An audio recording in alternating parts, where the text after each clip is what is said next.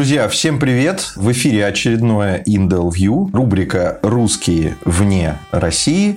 И моя сегодняшняя гостья Екатерина.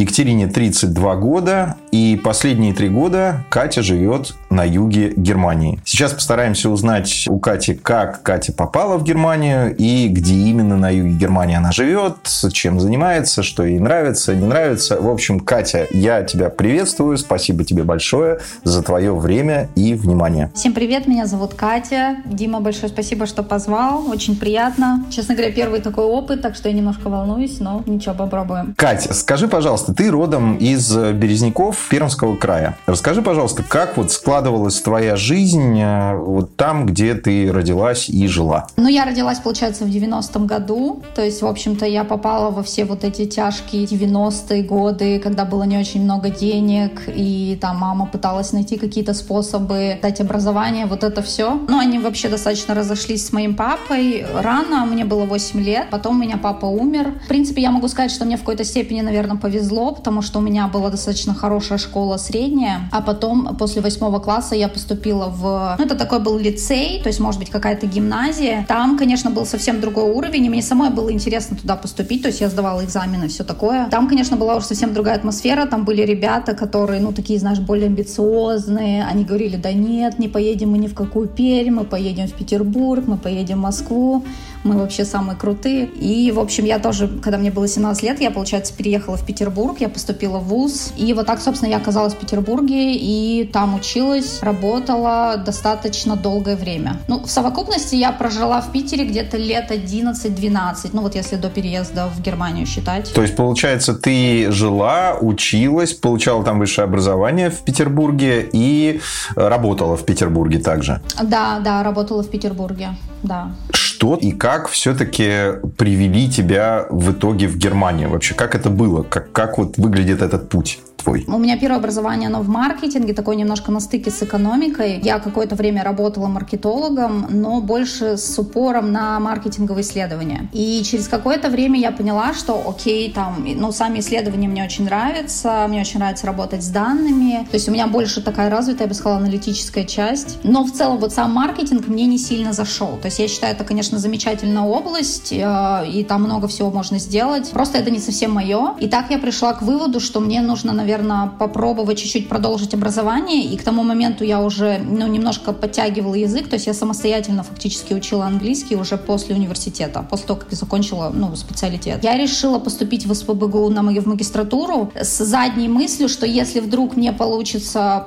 получить стипендию куда-то поехать по обмену за рубеж, то я поеду. И, собственно, так все и сложилось. То есть я съездила в Италию на один год. То есть я думала даже про полгода, ну, как бы обычный семестр по обмену. Но мне удалось удалось уехать на один год. Постепенно я пришла к мысли о том, что я хочу получать PhD. То есть, в принципе, у меня до этого мысли были, но после магистратуры это оформилось окончательно, и так, собственно, я решила поступать э, на PhD, и так, в общем-то, я уехала в Германию. Почему же в этой знойной, прекрасной, древней Италии ты не захотела получать, во-первых, PhD там? Слушай, нет, я подавалась в Италию тоже. Я подавалась и в Германию, в Италию, возможно, подавалась еще куда-нибудь. То есть сейчас, конечно, я уже уже плохо помню, я подавалась в несколько европейских стран, и я это делала два года. Я с первого года не поступила, и на второй год я снова подавалась. И я помню, что на второй год выбор пал на немецкие вузы. Ну, во-первых, их банально больше. Во-вторых, они предоставляют больше финансирования. То есть есть достаточно много итальянских вузов тоже. Они мне были то, тоже очень интересны. Но в Германии была такая штука, что кроме обычного PhD, то есть это как бы такой classical doctorate, они его называют. В Германии это когда ты поступил. Не то, что поступил, ты как бы написал профессору, профессор тебя взял, у тебя уже есть конкретное исследование исследовательская цель, и ты дальше сдал всего там несколько экзаменов и просто пишешь с профессором работу.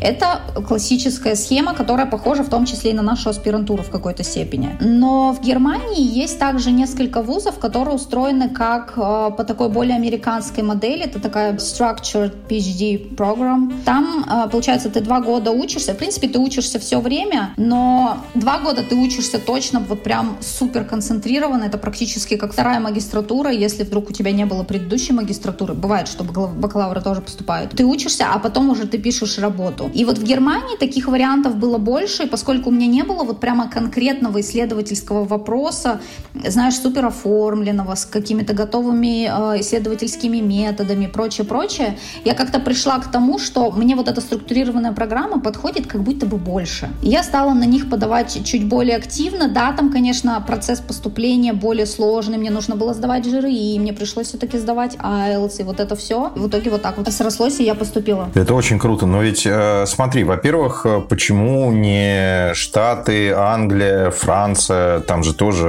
очень древние, очень много вузов, очень старые вузы, очень котируется это образование. Хороший вопрос. Конкретно Британия, э, я так понимаю, что там, видимо, мне по финансированию не сильно подходил вариант. Потому что, ну, у меня не было возможности много тратить денег на поступление. Я в итоге, конечно, все равно потратилась на GRE, на тот же самый IELTS, но все равно мне хотя бы не нужно было э, тратить деньги на сами э, заявки. Как знаешь, иногда бывает, особенно в американских вузах, каждая заявка тоже стоит денег. Вот таких вариантов у меня не было. Я такие вообще не рассматривала. Может быть, я не права. Может быть, если бы я еще поискала, и на самом деле были американские вузы, но мне тогда надо было переориентироваться, наверное, на TOEFL. Просто я нашла несколько хороших немецких вузов, мне не очень понравились, они тоже в целом котируются, и я вот сделала этот выбор. Ты меня спросила, я подумала, а может быть, стоило в США. Мне кажется, я рассматривала американские, но по каким-то, знаешь, по разным критериям они мне не подошли, и в основном по финансовым, мне кажется. Ну, это справедливо, это важный критерий, надо сказать. У меня такой немножко двойной вопрос. Ты немецкий-то вообще знала, выбирая Германию? Нет, я не знала. Программы все на английском. Но я была готова учить, конечно, со временем, да. Когда ты выбирала вуз, все-таки какой бюджет там у тебя был в голове и откуда он взялся? То есть чем ты зарабатывала в то время? Ну, я, получается, работала. То есть, в принципе, сразу после университета и даже во время э, обучения в университете я проходила какие-то стажировки. Часть из них была оплачиваемая, часть была неоплачиваемая. Но как только я закончила учиться, я какое-то время еще работала. Я работала в каком-то стартапе, но это было не сильно мне тему, наверное, оказалось. То есть мне понравилась атмосфера, э, потому что стартап это вообще круто, это был IT-стартап, там что-то про блокчейн. А у меня было немножко, я была верификатором, то есть там немножко связанные с финансами. Ну, то есть, в принципе, достаточно интересная сфера. Это в России. Это было на время, чтобы поступить в, на PhD, получается. Почему ты не рассматривала э, вот какой-нибудь ВШЭ, например? Тогда, в те годы, он, по-моему, был прям на пике своего влияния. Высшая школа экономики. Слушай, это моя боль. Мне, наверное, надо было рассмотреть э, вышку. Мне, наверное... Вообще надо было ехать в РЭШ. В общем, если бы я делала это все снова, я бы, конечно, поехала бы в РЭШ, получила бы там хорошее экономическое образование и дальше без проблем уехала на PhD. И снова здесь вмешиваются финансы. То есть на тот и, и немножко, как получается, личные обстоятельства. То есть э, э, у меня муж тоже живет в Петербурге. Мы, по-моему, с ним поженились еще до этого. Потом я уезжала в Италию. Вот потом я вернулась.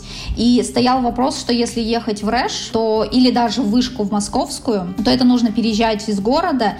И допустим, если брать РЭШ, там очень маленькие стипендии, ну вот буквально вот эти крошечные стипендии российские, да, полторы тысячи, и это мне нужно искать там жилье. В РЭШ еще такая учеба достаточно жесткая, то есть, получается, я не могла себе позволить работать в это время, а мне нужно было и работать, и учиться одновременно. Если брать питерскую вышку, на тот момент там было несколько программ, я присматривалась в питерской вышке, там была программа, например, связанная с теорией вероятности, это, нет, нет, нет, с теорией игр, но у них достаточно достаточно много было матана и теории вероятности. И на тот момент у меня матан был не сверхсильный, и у меня сложилось впечатление, когда я сходила к ним на день открытых дверей, то у меня сложилось впечатление, что они скорее примут математика, чем а, человека, который с более гуманитарным образованием. У меня даже есть знакомая, которая два года пыталась поступить на эту программу. Вот. А в московской вышке там была академическая программа, там было что-то типа академическая экономика. Ну, знаешь, для тех, кто хочет потом в академию, получать PhD. Вот она мне супер подходила, но она была в Москве она была в Москве. Когда все-таки ты рассматривала Германию, это совершенно же другая страна, другая культура. Это, в конце концов, далеко. Ты там не ориентируешься. Полностью какая-то вокруг незнакомая среда. У тебя были какие-то опасения при переезде? В Германию нет, не было уже. В Италию было. Потому что ты уже прошла закалку Италии? Да, я уже прошла закалку. Я уже не боялась, честно говоря, вообще. Круто. А у тебя был план вообще какой-то? Где ты будешь там жить? Как ты будешь зарабатывать? На что ты будешь оплачивать учебу, финансы там банально на первое время? Ну, получается, это же Германия, и, собственно, вот здесь как раз и вступает в дело то, что в целом э, немецкие PhD-программы, они хорошо оплачиваются. То есть у меня была стипендия, мне только нужно было заранее оплатить комнату в общежитии. Мне дали комнату в общежитии, что, как выяснилось, еще не прям сто процентов, что тебе дадут, но мне дали. И мне пришлось оплатить ее, по-моему, начиная с августа, несмотря на то, что я заселилась в, ну, получается, в сентябре уже. Стипендия все покрывала. То есть, когда я примерно посчитала, сколько мне на жизнь нужно в месяц в Германии и посмотрела на свою стипендию, то я поняла, а вообще неплохо. 1250 у меня было евро стипендия. А комната стоила 300. С какой суммой ты вот после того, как случился этот э, радужный, веселый момент, ты все-таки узнала, что ты поступила, с какой суммой ты вообще приехала в Германию на обучение? Мне кажется, у меня было меньше тысячи евро точно. То есть у меня прям было впритык. Но также я и в Италию, в общем-то, ехала, можно сказать, практически с пустыми карманами, надеясь на эту самую стипендию. И если в Италии впервые напоролась на вот эту проблему, что по факту дали стипендию только в ноябре. У меня очень сильно не хватало денег, то есть тут мне уже немножко помогал муж с финансами, насколько мог, но там, конечно, тоже в целом были небольшие деньги, но ну как-то получилось. С другой стороны, когда он э, на, на один год раньше меня до Германии, он уехал в Финляндию, мы точно так же ему собирали деньги на то, чтобы его устроить в Финляндии, чтобы ему там оплатить вот эту всю комнату, общежитие и так далее. То есть, э, ну вот, вот так вот, да.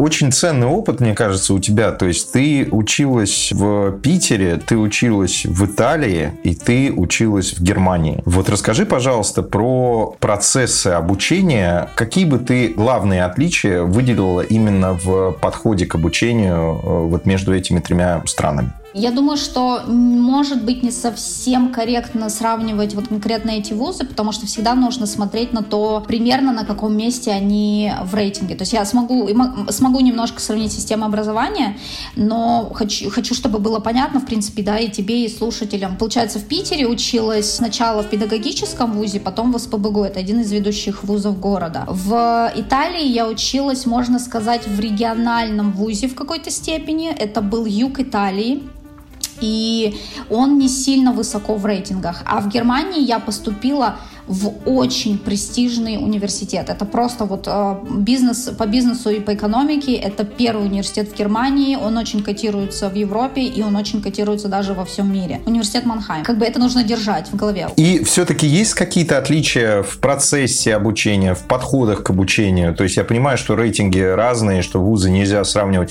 Я и не пытаюсь, кстати, вот чтобы ты, например, сравнивал их в лоб, но, может быть, есть какие-то особенности, которые ты выделяешь как человек, прошедший вот через практически три школы. Что ты выделяешь? Какие преимущества, какие недостатки? Я могу попробовать сравнить два таких момента. Например, в Италии и в Германии, которые мне показались очень интересными. В Италии э, они, получается, могут учиться в каком-то смысле вот просто до бесконечности. То есть они могут продлевать и продлевать свою учебу и семестр в семестр. Они могут выбирать, когда они будут сдавать тот или иной экзамен.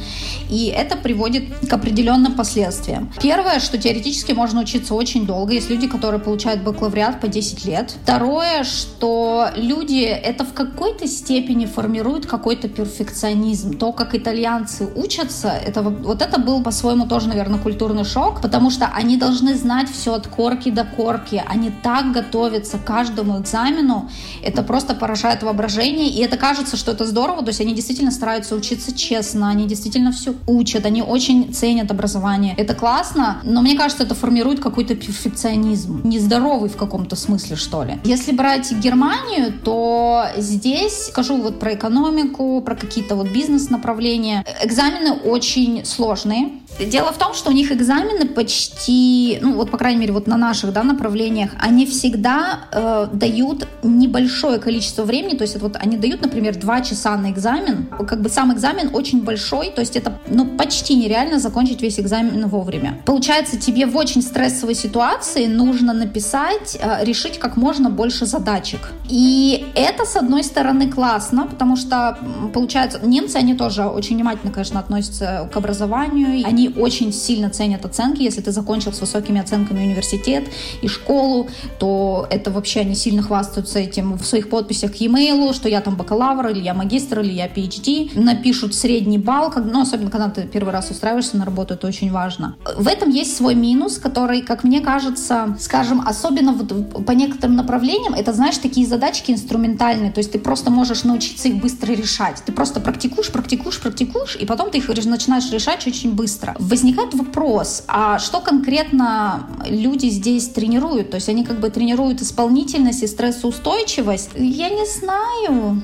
Ты говоришь о том, что есть некий алгоритм, да, который, если ты освоил, то дальше у тебя ну, все идет как орешки. Ты щелкаешь просто эти задачи. И дальше ты как бы просто фактически полируешь этот навык. Привести пример. Мне одна коллега немка рассказывала, что она ездила учиться по обмену в Великобританию. И она попала на программу, где их заставляли писать очень много эссе, и многие экзамены были такой, такие в форме эссе. И она говорит, мне было супер сложно потому что я привыкла к совсем другому формату экзамена. То есть я, в принципе, видела и то, и другое. Если бы мне нужно было написать эссе, думаю, что я, может быть, даже смогла бы. Вот здесь я, наверное, попробую как раз-таки сравнить тем, какой у меня был опыт в России. Вот если брать мой первый университет, он педагогический, но там была очень такая хорошая, действительно, кафедра по маркетингу. На тот момент это был ну, такой махровый 2007 год я поступила. Она была довольно приличная и в Петербурге, и в целом даже, ну, московским меркам было на пересчет несколько кафедр по маркетингу приличных. У нас было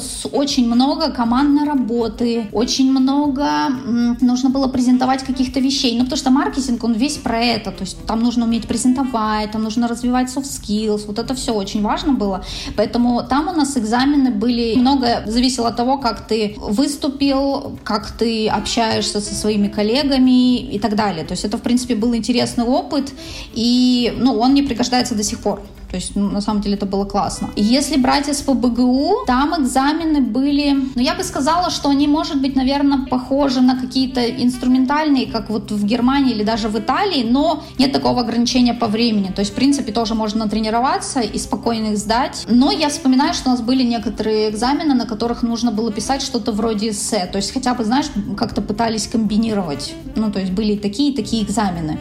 Вот, поэтому, в принципе, ну, мне кажется, нормально. Единственное, что мне... Я, я лично считаю скорее минусом, что а, в России считается нормой, в принципе, списывать. Это зависит, конечно, от университета. Есть некоторые университеты, в которых, а, ну, как бы студенты считают, что нет, это не очень правильно, и никто не списывает. Вот. Но в целом это ну, в какой-то степени норма. То есть если э, списать получилось, то никто ничего не скажет. То есть никто как бы... Ну, я имею в виду, что а, а, одногруппники твои не станут как бы говорить, ой, ты списал, ха-ха, так нельзя было. То есть все скажут, ну и ладно. Здесь, конечно, ну, не получится списать. То есть если они увидят, что списываешь, это, конечно, очень-очень плохо, и э, коллеги тоже это не поддержат.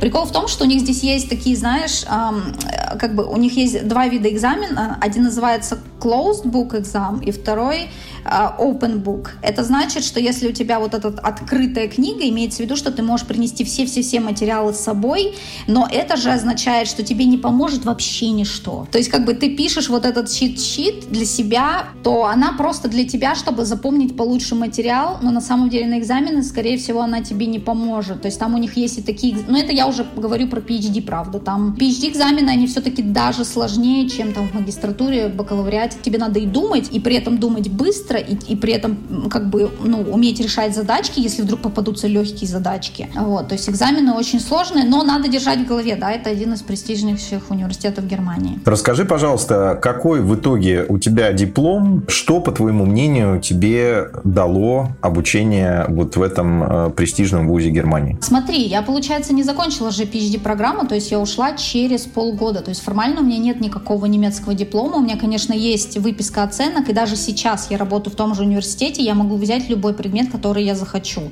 Но формально у меня диплома нет. И из, из Италии у меня, получается, формально нет. Вот я тебе только что объясняла систему экзаменов. Экзамены супер сложные, и там, э, ну, получается, поскольку программа престижна, у них есть определенный средний балл, который нужно э, преодолеть по итогам первого семестра, но вообще желательно по итогам даже первого года. И получается, я не прошла, то есть мне там чуть-чуть не хватало. У них еще такая интересная система, у них есть э, две программы, у них есть такая больше как бы бизнесовая, и есть экономика. И вот на экономике вот это правило среднего балла есть, и она более такая математизированная программа, а на бизнесе такого нет. И вот сейчас я скорее больше отношусь вот к бизнес-скул, и я бы сказала, что на фоне всех остальных бизнес-студентов у меня оценки вообще нормальные, а некоторые, может быть, даже отличные. Но вот по сравнению со студентами экономического направления, ну, наверное, скорее нет. У тебя в итоге какой план? Ты работаешь сейчас в этом университете, ты будешь все-таки PhD получать, или ты вот довольна тем, что есть, будешь дальше просто работать и самореализовываться? Хороший вопрос. На самом деле, когда я поступала на PhD-программу, я знала, что мне нравится ну, зеленая экономика, все, что связано с э, изменением климата, чистая энергетика, там, устойчивое развитие и так далее. Я сейчас работаю в институте как раз вот с этими вопросами. И я думала, что я хочу дальше развиваться академически. Но уже здесь, поработав какое-то время в университете, я начинаю понимать, что у меня все равно достаточно хорошо развито бизнес-мышление, и я все больше и больше думаю, что я хочу все-таки уйти в индустрию с учетом тех знаний, которые я получила, применять их с реальными компаниями и действительно пытаться что-то делать в плане там популяризации устойчивого развития, снижения выбросов и так далее, и так далее. То есть я поменяла немножко свой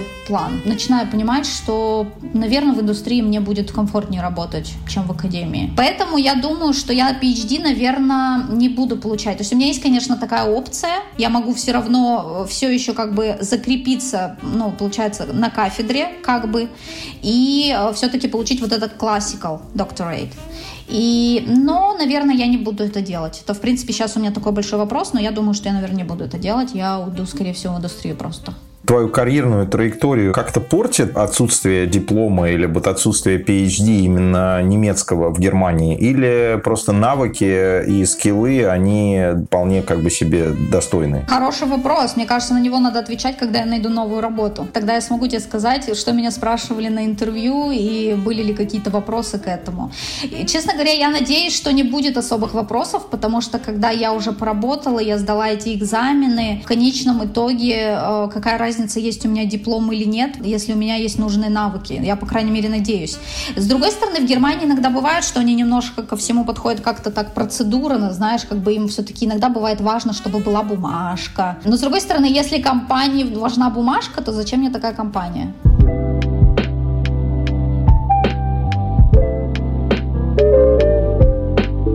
Кать, ты все-таки, даже пусть э, не до конца там пока еще открыт вопрос с PhD, открыт вопрос с наймом, но одно дело приехать в страну на обучение, другое дело рассматривать ее для жизни. Вот расскажи, пожалуйста, почему ты все-таки решила остаться? Потому что, например, из Италии ты в Италии поучилась, и ты из Италии уехала. В Германии ты поучилась и не уехала. Вот э, расскажи, что тебя заякорило. Ну, где-то и случайность, наверное, потому что здесь я нашла работу работу. Здесь два официальных языка, поскольку я не знаю немецкого языка, то, конечно, для меня важно найти работу только с английским и иметь возможность, да, ну, учить немецкий уже на месте. В Италии, как у меня сложилось впечатление, во-первых, у меня была все-таки программа обмена, и хотя я рассматривала вариант остаться, если бы я вдруг нашла работу, все-таки у меня в приоритете было закончить э, в целом магистратуру с ПБГУ.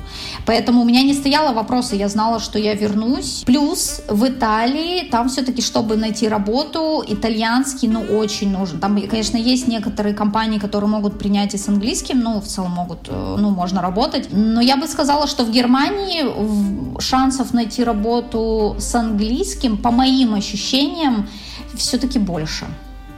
У меня есть инсайт, э, потому что сейчас у нас на канале как раз выходят серии про Нидерланды. Там у моей э, гости, у моей собеседницы есть как раз годовой опыт э, работы и, соответственно, проживания в Германии. По личному опыту Насти прозвучала прям фраза, не то, что это даже осадочек остался, а что прямо, ну, чуть ли не пренебрежительное и очень предвзятое отношение к людям, которые не знают немецкого, которые, например, изъясняют объясняются на английском. Ты сталкивалась э, с чем-то подобным? Насколько я понимаю, она была в Мюнхене, наверное, да? По-моему, да. Дело в том, что я думаю, в Мюнхене это правда, скорее всего. То есть, скорее всего, это справедливо. Надо понимать, что в Германии очень сильно отличаются регионы и очень сильно отличаются между собой города даже. Если брать Баварию, вообще вот если говорить про юг Германии, я живу, регион называется Баден-Вютенберг, и здесь, ну, это, это не Бавария, это как бы очень близко к Баварии, но не совсем. И я бы сказала, что весь юг Германии, он чуть более такой, знаешь, он богатый, он консервативный. И баварцы в этом смысле как будто бы еще более консервативны. У них э, и в том и другом регионе есть свои диалекты. И вообще, в принципе, в каждом регионе Германии есть свои диалекты. И если э, говорить про Баварию, то там как будто бы такое имеет место быть, потому что баварцы, они еще более консервативные, они еще больше в том, что вот мы там говорим на своем языке, мы говорим на своем диалекте. Это очень важно. По крайней мере, мои знакомые, кто жил э, в Баварии, говорят какие-то похожие вещи. А теперь возьми Берлин, который супер интернациональный, там живет куча людей, там на улицах можно постоянно слышать э, английскую речь. Берлин, он в этом смысле совсем другой. Если брать в среднем, то есть ощущение, что в Германии все-таки с английским языком э, найти работу можно. Да, я не говорю, что это легко, но я просто сравнила, что насколько легче ли это, чем в Италии, потому что в Италии найти работу на английском языке, может быть, в Милане, повезет в Милане, наверное, можно.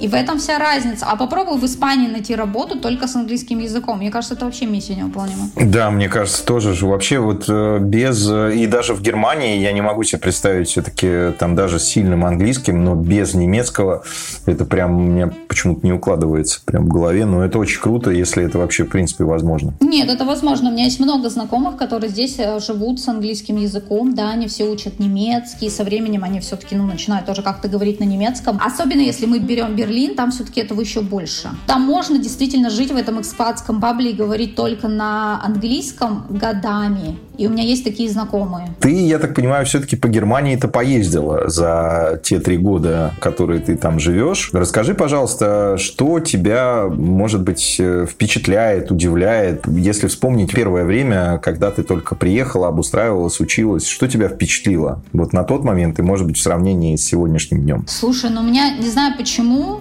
но у меня с Германией как будто бы не было такого, знаешь, какого-то, ну, сверхсильного культурного шока. То есть мне как-то все тут казалось нормально. Ну, я не знаю, то есть вот такого, чтобы меня сверх удивило и вот меня лично как-то очень раздражало, Такого почти не было, но, конечно, я отмечу вот самое важное, о чем, мне кажется, говорят все практически, кто приезжает э, в Германию, то, что удивляет всегда и в целом ну, доставляет неудобства, это вопрос диджитализации. Потому что здесь, конечно, с этим достаточно серьезная проблема. Да, да. То есть сейчас после пандемии, конечно, стало несколько получше, потому что, ну, ну, как бы, чтобы буквально не заражать людей, нужно придумать какие-то способы бесконтактной оплаты, нужно что-то делать с там, банковскими услугами и вообще со всем.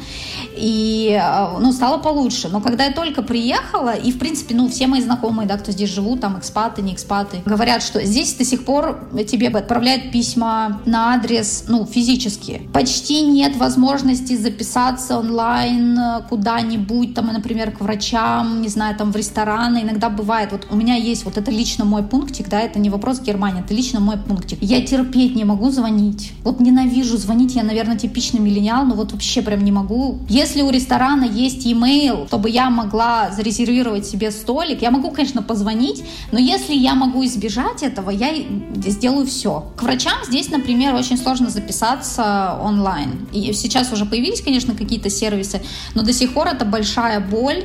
И дело даже не только в английском или там в немецком. Я, конечно, звоню и записываюсь там, я я могу, у меня достаточно уже уровень немецкого, чтобы записаться к врачу и там поговорить с врачом, там, не знаю, ну, на таком, на медленном, конечно, немецком. Если есть возможность этого избежать, то я, конечно, постараюсь. Просто, ну, не люблю звонить, как бы, да. Дело не в том, что э, это значит такое, там, немецкое правительство, они диджитализацию не проводят и так далее. Я думаю, что это еще и запрос какой-то от людей. То есть люди предпочитают до сих пор платить наличкой. Компании не очень стремятся к тому, чтобы диджитализировать, да, свои процессы, не несмотря на то, что для них это выгодно. Они даже понимают иногда это, и все равно они этого не делают. Я думаю, что это еще специфика, может быть, юга Германии, может быть, на севере чуть с этим получше, но поскольку я все-таки больше как бы за юг говорю, как бы вот это еще дело. Они очень волнуются, из-за чего еще у них происходит эта история, они очень волнуются за свои персональные данные, и они, например, не такие прям э, пользователи, не знаю, интернета, социальных сетей. Многие немцы предпочитают быть анонимными в сети, то есть они предпочитают не использовать свои настоящие имена, что, ну, по- по-своему как бы и плюс, и минус, то есть как бы, ну, в принципе, мне кажется, в этом что-то есть. Или, допустим, чтобы использовать наличку, это тоже в какой-то степени объяснимо, то есть они говорят, мы просто не хотим, чтобы налоговая знала о том, там, откуда мы получили там свои деньги, как мы тратим свои деньги, ну, как бы, то есть, вот опять же, это немножко про защиту данных, мне кажется, здесь.